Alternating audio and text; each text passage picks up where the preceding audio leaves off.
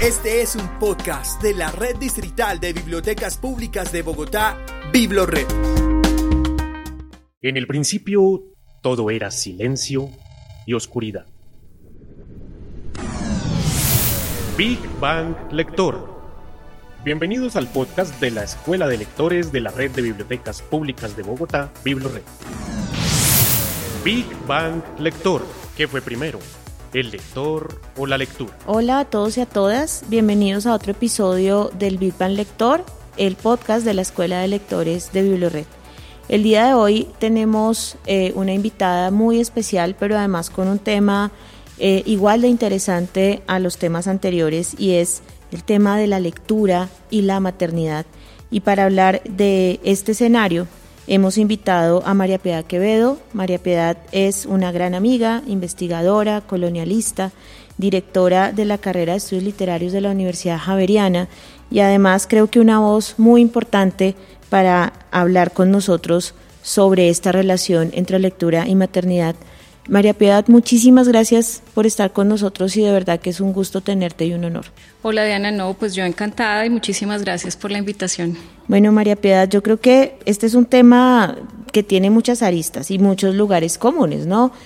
Tal vez muchas personas piensen que vamos a hablar de la importancia de que la madre le lea a sus hijos, la importancia de la presencia afectiva en ese proceso de lectura de parte de la madre, pero nosotros vamos a ir por otro lado. Y precisamente para dar ese viro, eh, yo quisiera preguntarte, María Piedad, y que conversáramos sobre esos imaginarios sociales, históricos e incluso políticos que existen alrededor de la maternidad en nuestra sociedad. Sí, pues quizá lo primero que yo tendría que decir es que, digamos, hay al menos dos maneras de entender la maternidad. Una sería como pensarla como institución y otra como experiencia, ¿no? Entonces, claro, desde la institución, pues están como todos estos roles sociales y estas, digamos, regulaciones que existen desde el Estado, desde los sistemas de salud, desde los marcos jurídicos y, por supuesto, también como desde las mismas relaciones sociales respecto, por ejemplo, a la manera en la que también se, está, se están moldeando como las expectativas de las niñas y en ese sentido, digamos, como los discursos de género, la manera en la que se construye el género desde, desde la misma infancia, ¿no? Entonces, el tema, por supuesto, de que a las niñas se les regalen las muñecas y que jueguen a la mamá y bla, bla, bla, digamos, como que por ahí ya también se está naturalizando como un rol y un horizonte y una supuesta realización de las mujeres en la maternidad y como que eso es ser mujer fundamentalmente, digamos, como un destino biológico pero al mismo tiempo también pues como con un montón de, dijéramos, implicaciones políticas, implicaciones epistemológicas, incluso implicaciones éticas, ¿no? Entonces, por otro lado está como la maternidad como experiencia, digamos, y ahí es también como una cosa que a veces entra como en colisión, es que hay que individualizar a la madre, ¿no? Digamos como que desde el mismo discurso médico, por ejemplo, cuando una mujer está embarazada con el tema que tiene que tomar calcio, que tiene que tomar hierro, que no, digamos como usted está gestando otra persona, entonces tiene que cuidar, no puede fumar, no puede beber, no, digamos como como que va perdiendo esa individualización o esa individualidad precisamente por el hecho de que está gestando a otro ser humano y que ese otro ser humano depende, ¿no? Como de, de este cuerpo de la madre. Y eso pues va a durar unos años, digamos, porque también cuando el hijo nace, pues digamos hay como muchas cosas que todavía están como, como vinculadas a ese cuerpo de la madre, ¿no? La lactancia, fundamentalmente, digamos allí, por supuesto el tema también como de, de los apegos afectivos, etcétera.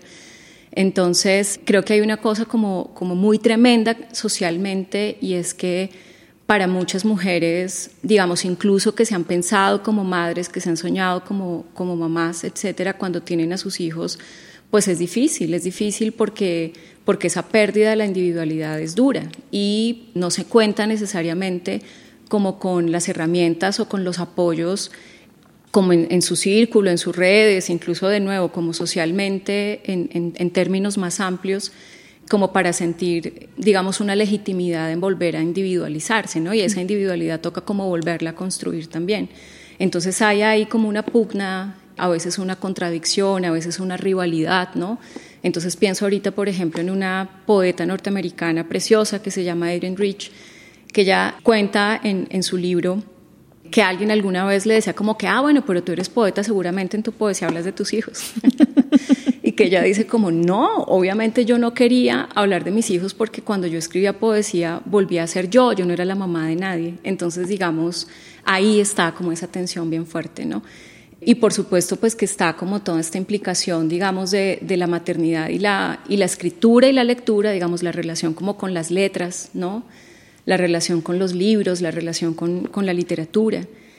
Porque también, digamos, como que se asume que, que por el hecho de, de, haber ejercido la procreación, no se puede ejercer la creación, ¿no? Entonces, o que las mujeres que escriben no tienen hijos, o que si tienen hijos, pues escriben cuando los hijos ya se pues ya, ya crecieron, ya se casaron, ya son ellos los papás y mamás, etcétera, entonces como que ahí pueden dedicarse a la escritura, ¿no? Que, pero, o que han escrito antes y cuando tienen hijos dejan de escribir y pueden retomar o no la escritura después de un tiempo. Entonces, digamos, es también como una cuestión interesante pensar también como en ese dúo que a veces es como oximorónico, ¿no? como, como esta creación, procreación, como que también de alguna manera distribuye roles sociales, ¿no? O sea, digamos como en, la cultura occidental también el tema de la creación que está asociado tanto al ejercicio de la razón y pues digamos tradicionalmente la razón se ha considerado masculina y el cuerpo, en cambio, ¿no? Donde está, digamos, plenamente manifiesta la maternidad,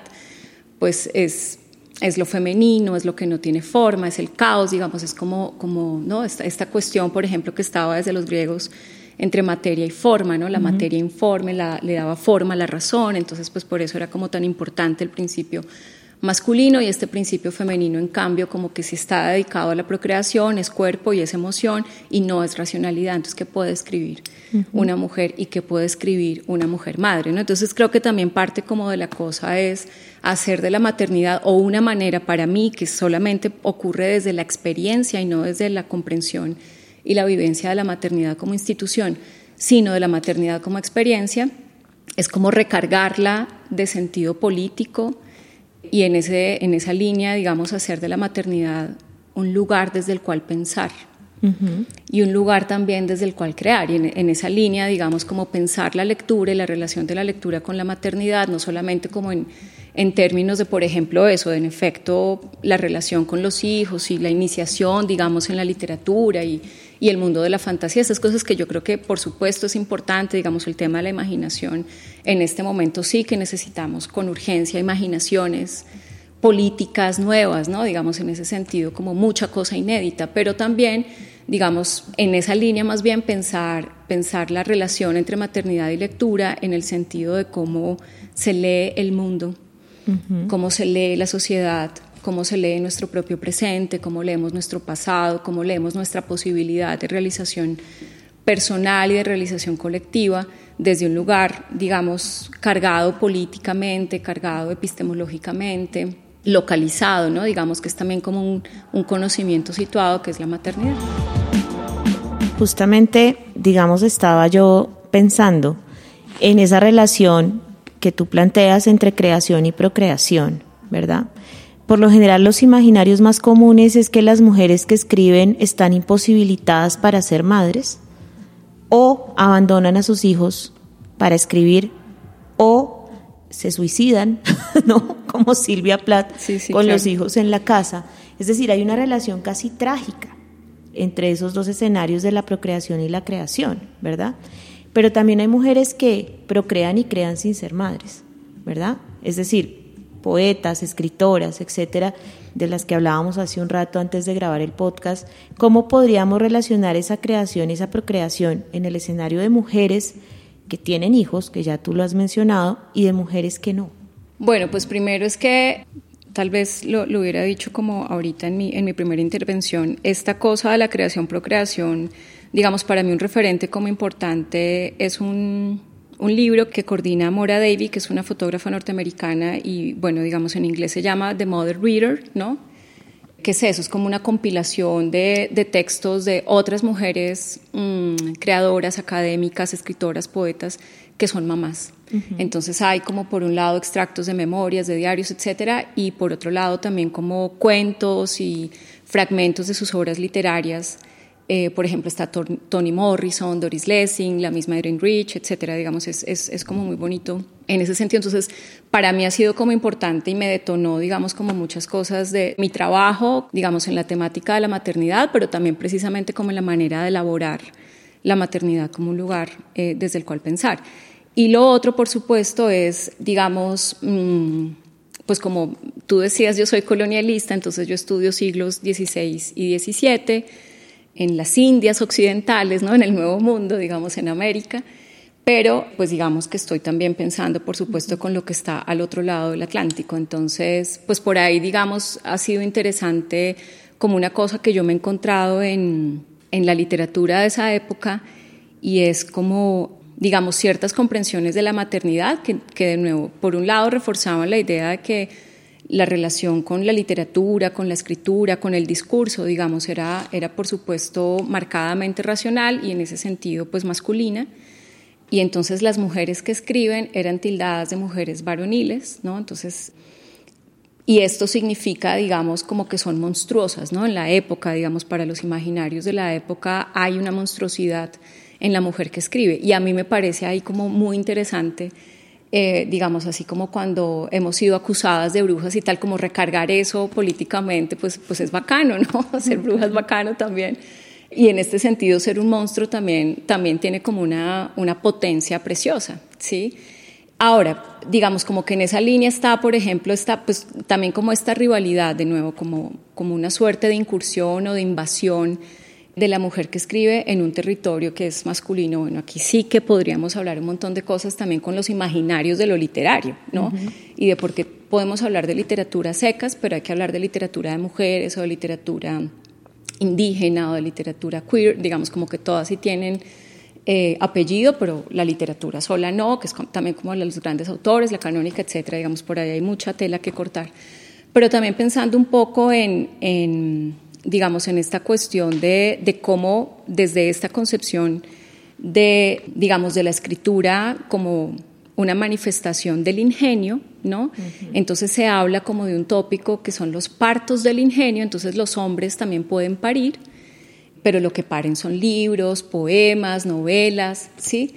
Y pues las mujeres paren hijos. Entonces, si una mujer está pariendo un poema, pues también es, digamos, eh, en ese sentido monstruosa. Por ahí también hay muchas cosas, digamos, muy interesantes para pensar, por ejemplo, en, el mundo hispánico con el tema del, digamos, la, ley del mayorazgo y en ese sentido todo este orden patriarcal en el que el apellido, ¿no? digamos, es el apellido masculino, eh, la herencia también se le lega es al hijo varón, las hijas pueden irse, o sea, o se casan, sí, se pueden casar, pero sobre todo que se vayan al convento para que la fortuna no se disgregue, sino como que esté concentrada en un solo heredero que sería el hombre. Incluso, por ejemplo, en esta semana con algunos estudiantes comentábamos un caso de, de una monja que ya tiene como 34 años y ¡pum!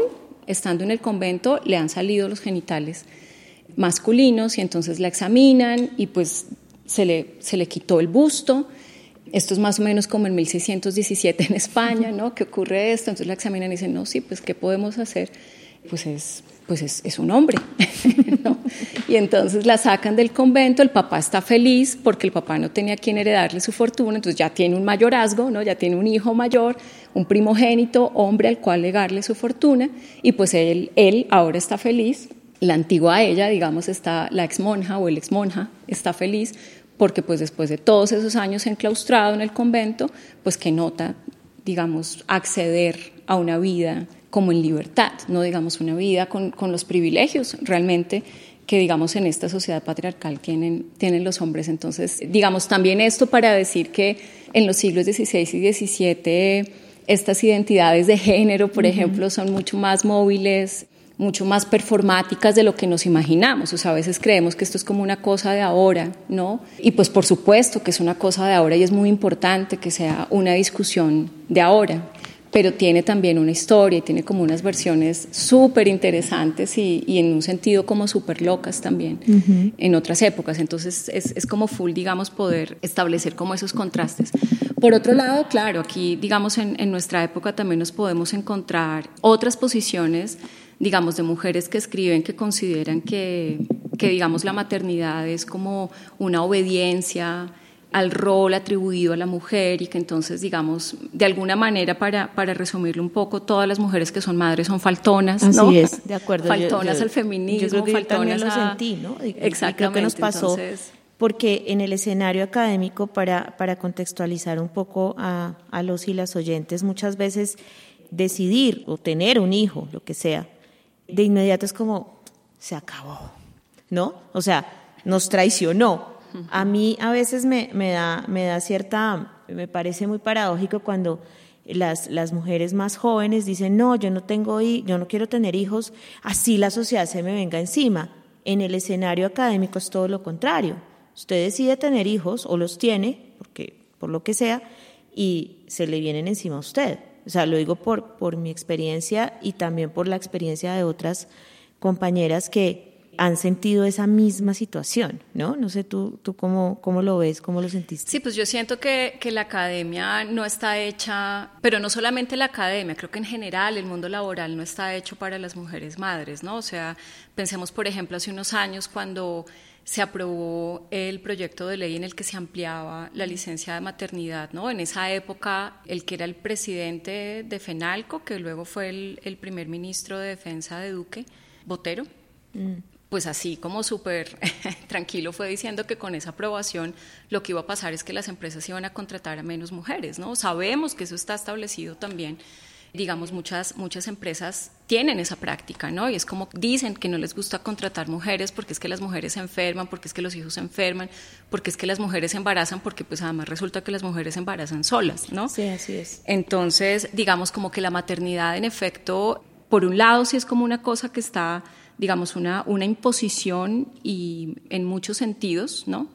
Lo es, digamos, a nivel social, es una, es una expectativa que está impuesta, digamos, sobre todas las, las mujeres y sobre todo los cuerpos también que pueden gestar, pero al mismo tiempo no hay como una estructura institucional, social, que sustente eso, ¿no? Entonces, se quiere que las mujeres sean madres, incluso se quiere también obligar a las niñas a ser madres, ¿no? Pensemos ahorita también lo que está pasando en Estados Unidos, ¿no? En Oklahoma, que echaron ya para atrás la legalización del aborto que existía, ahí ni siquiera se puede en causales de incesto ni de violación. Por supuesto, no les importa si es una menor de edad la que está gestando lo que les interesa es, es, mantener el control sobre el cuerpo femenino, ¿no? Y siempre, digamos, estas, todas estas decisiones y estas normas, en su gran mayoría las están tomando hombres, ¿no? Pero volviendo, volviendo al asunto de, la academia específicamente, o sea, sí creo que, pues, por supuesto que no está hecha para, para los tiempos de la maternidad. Por ejemplo, una de las cosas también que se han comentado mucho con la pandemia es cómo eh, los hombres, por ejemplo, siguieron con su producción intelectual, como se llama también un poco en el régimen neoliberal, ¿no? Pero digamos como que no, no se vio afectada su escritura de artículos o de libros o de capítulos de libros, etcétera, pero las mujeres sí, porque las mujeres también tenían a sus hijos en casa y tenían además como las labores de, del hogar encima, digamos como que ahí se notaba mucho pues una recarga tremenda y lo que se vio más, más, más afectado sí fue como que las condiciones de trabajo de las mujeres académicas, en este caso, pero no solamente las académicas, pues sí, sí estaban, digamos, como con una responsabilidad en muchos frentes, mientras que los hombres no, o no tanto, en todo caso. Entonces, ciertamente, digamos, hay también como una suerte de como de exclusión, o sea, como, como que la maternidad es excluyente de la vida académica o que la vida académica excluye la posibilidad, digamos, de, de, ser una mamá, o no sé, pienso ahorita, por ejemplo, en alguna entrevista que le hicieron a Carmen Maura, uh -huh. ¿no? que es una actriz española brillante, y ella, ella misma decía como que no, pues yo sí reconozco que yo como actriz soy muy buena, como mamá, más o menos, ¿no? Entonces, digamos, me parece interesante también como que ella lo pudiera decir sin, sin el temor a que la rechazaran, a que la criticaran, a sentirse juzgada, porque la maternidad es también una suerte de panóptico. Así es. ¿No? Eh, las mamás están todo el tiempo siendo evaluadas y objeto de escrutinio cuando llevan al hijo al médico, cuando lo están matriculando en el colegio, digamos, como que son instituciones que también están todo el tiempo evaluando a la mamá, uh -huh. al papá no, ¿no? Digamos, está la cosa como que si, si, si yo tengo que dar una clase o tengo que ir a una conferencia y llevo a mi hija, es como que mujer tan enredada, pero si el papá la lleva, es como que man tan bacán, qué bacán de tipo, sí, qué, buen padre. Sí, sí, qué ternura. claro, entonces digamos, si está, si está también como ese doble estándar, ¿no?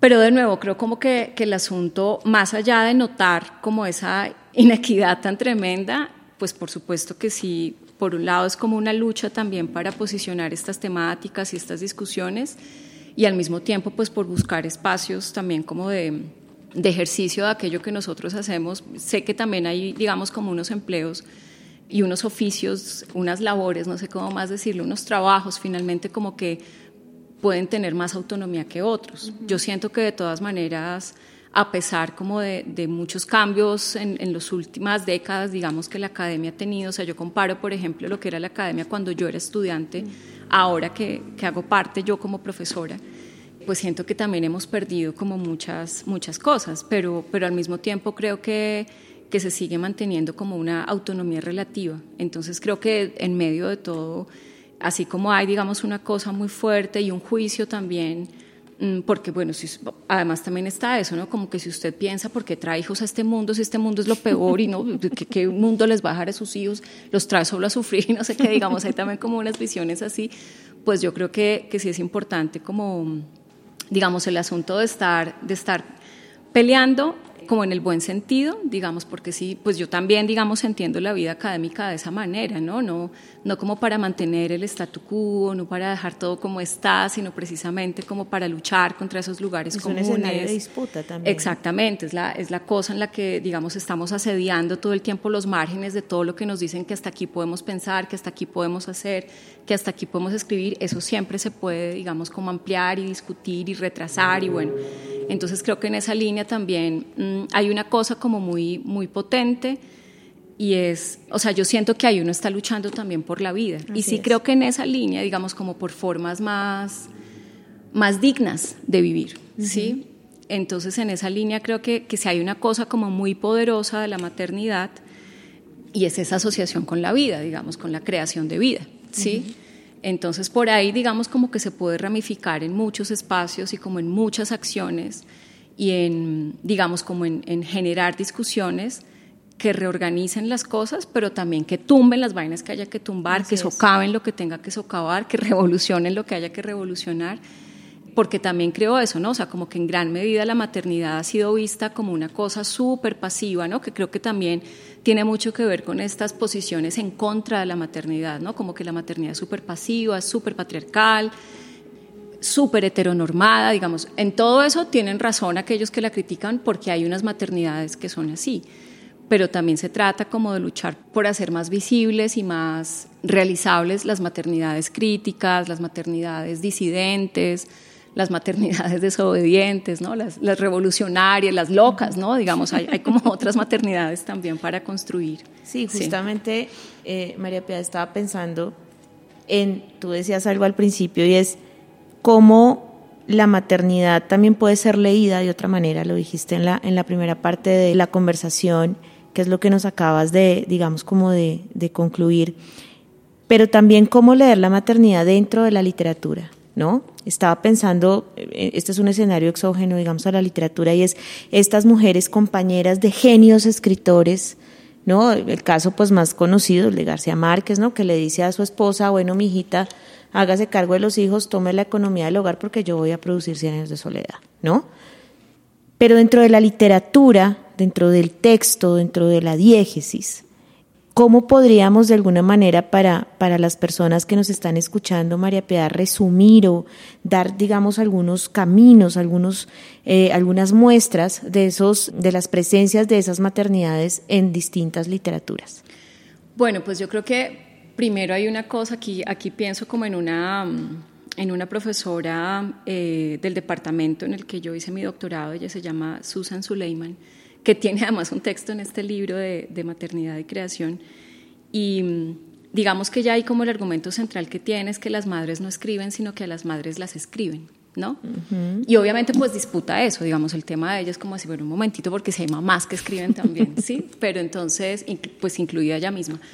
Pero, pero mm, digamos, sí, sí creo que también hay unas representaciones tremendísimas respecto a mm, digamos, a, estas mamás, ¿no? Digamos, a esta institución de la maternidad, a mí honestamente me, me produce como, como mucha inquietud, pero además debo decir que también mucho rechazo es eso que mencionaste de, de, de García Márquez y, y, su esposa Mercedes Barcha, porque, pues digamos, reproduce un statu quo también. Absolutamente. ¿no? Y, y digamos, esta cuestión de que hablen también como de, de de que detrás de García Márquez estaba, y pero ¿por qué tenía que estar detrás? Por ejemplo, digamos, como, como el tema de, de, de, que ella ayudó a la realización de él y como, digamos, como, como poco en, en, en un sentido también, pues eso, requete patriarcal, ¿no? Me parece como súper complicado uh -huh.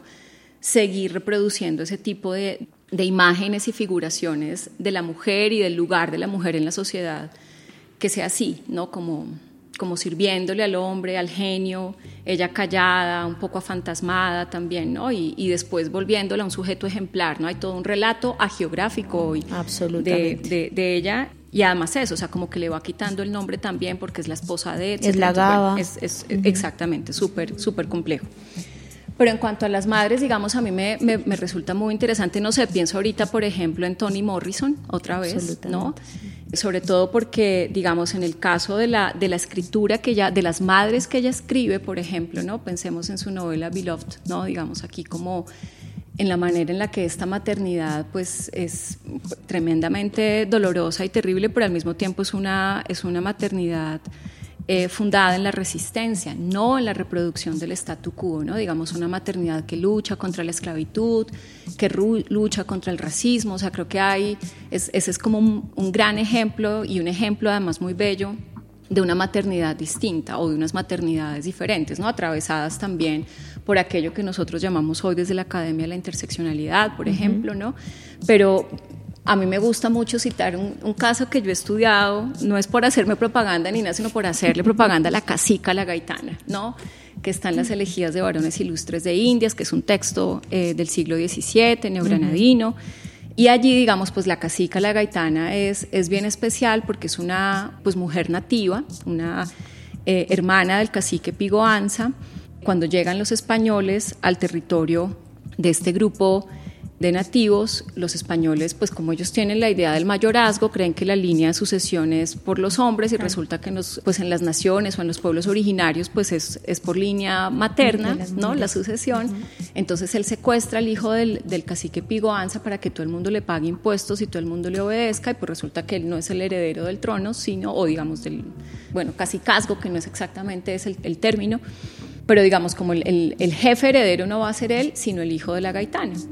Entonces, pues por supuesto ellos se rebelan y se organizan y cuando él ya se da cuenta, Pedro de Añasco se da cuenta que, que no es, que el heredero es el hijo de la gaitana, lo toma cautivo, la gaitana se va detrás con, con otras mujeres, con otras mujeres de su pueblo y esto es en la región de Timaná y entonces ve que eh, a su hijo lo han condenado a morir, como dice Juan de Castellanos, hecho brasas y ceniza, entonces lo van a quemar vivo.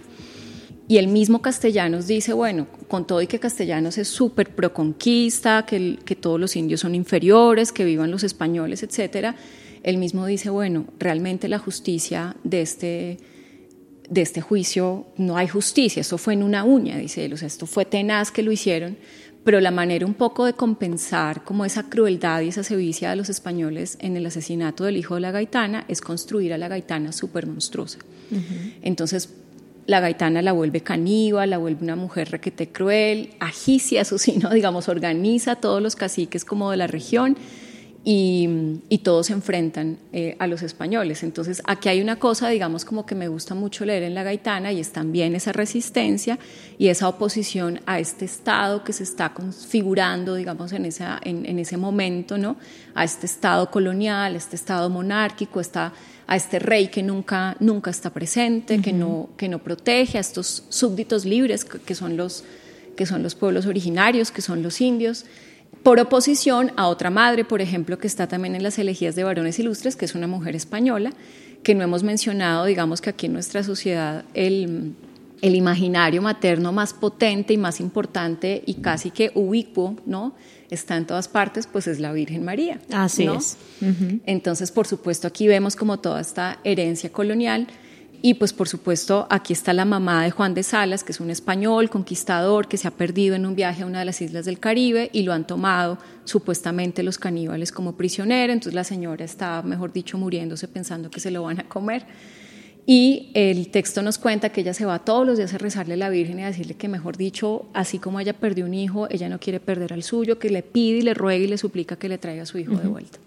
Entonces, en efecto, mucho tiempo después, Juan de Salas regresa es, chistoso, digamos, aquí hay también como una cosa clásica, ¿no? Porque, digamos, las mamás están, realmente están muy presentes en toda la historia de la literatura, pero siempre, digamos, como un poco escondidas, digamos, ¿no? No, no Claro, hay textos donde podemos decir la protagonista es la madre, ¿no? Entonces, no sé, pues pensemos, por ejemplo, en una novela como Los Vigilantes de Amel Altit, ¿no? Que es otra, otra madre también distinta, que también pelea contra el Estado, etcétera, pero pensemos, no sé, en, García Lorca con, con la casa, de Bernarda, Alba, ¿no? Esa maternidad tan terrible también de, de, Bernarda, ¿no? Digamos como, esa es una super maternidad patriarcal total, ¿sí?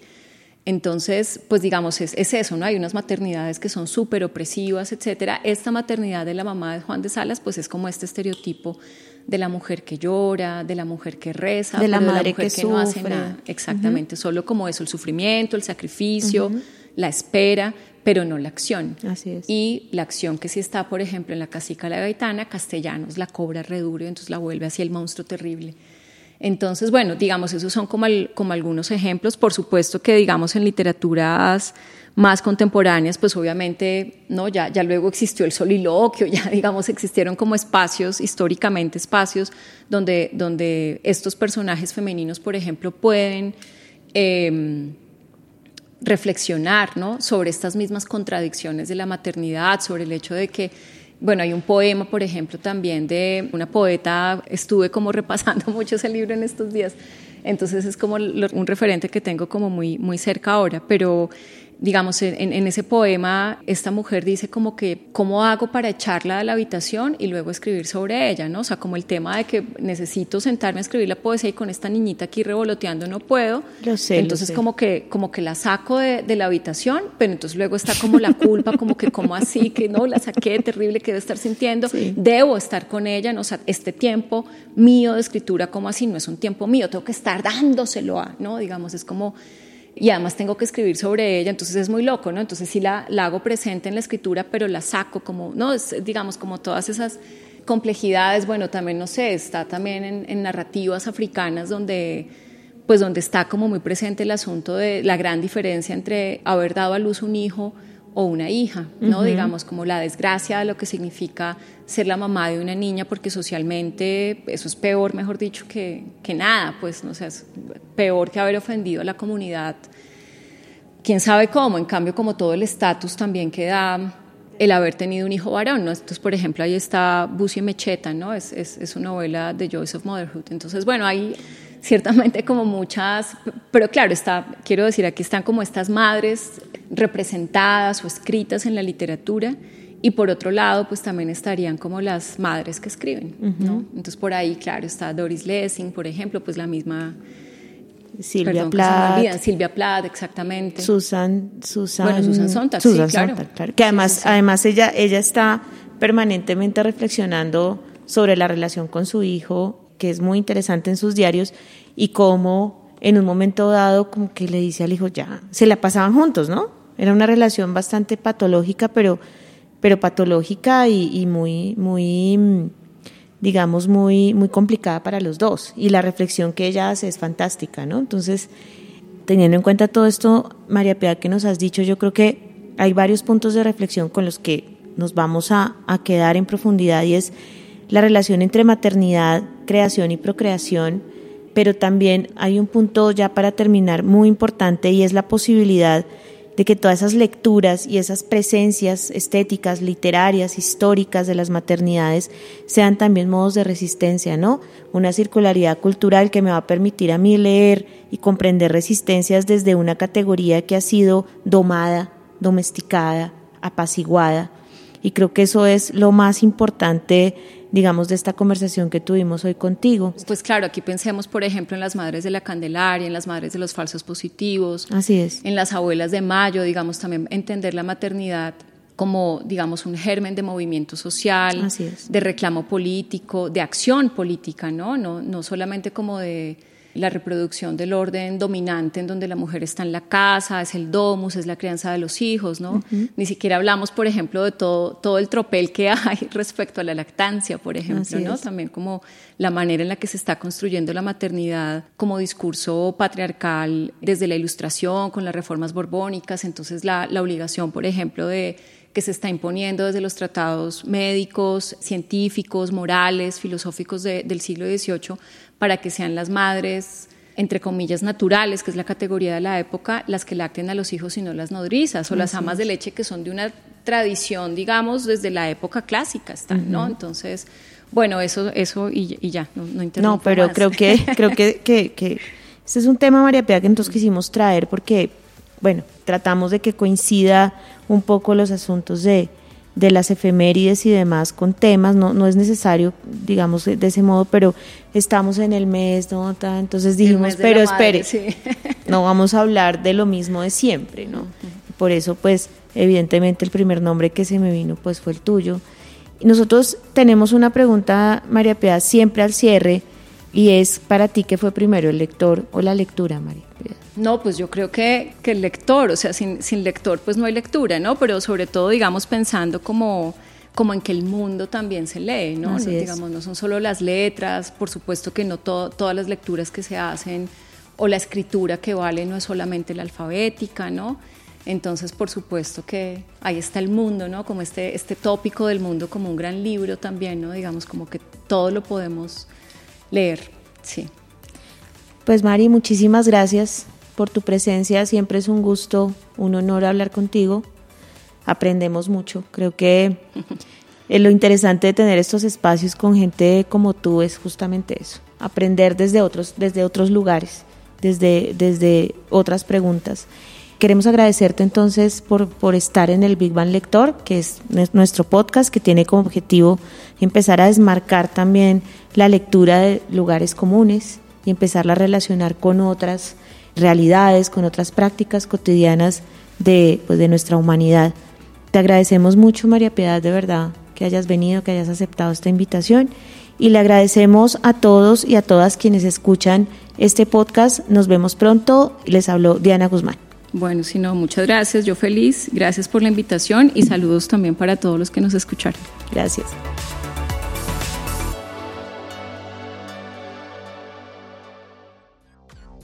Escucha y descarga todos nuestros podcasts y contenido de audio en la sección Biblored Podcast en www.biblored.gov.com.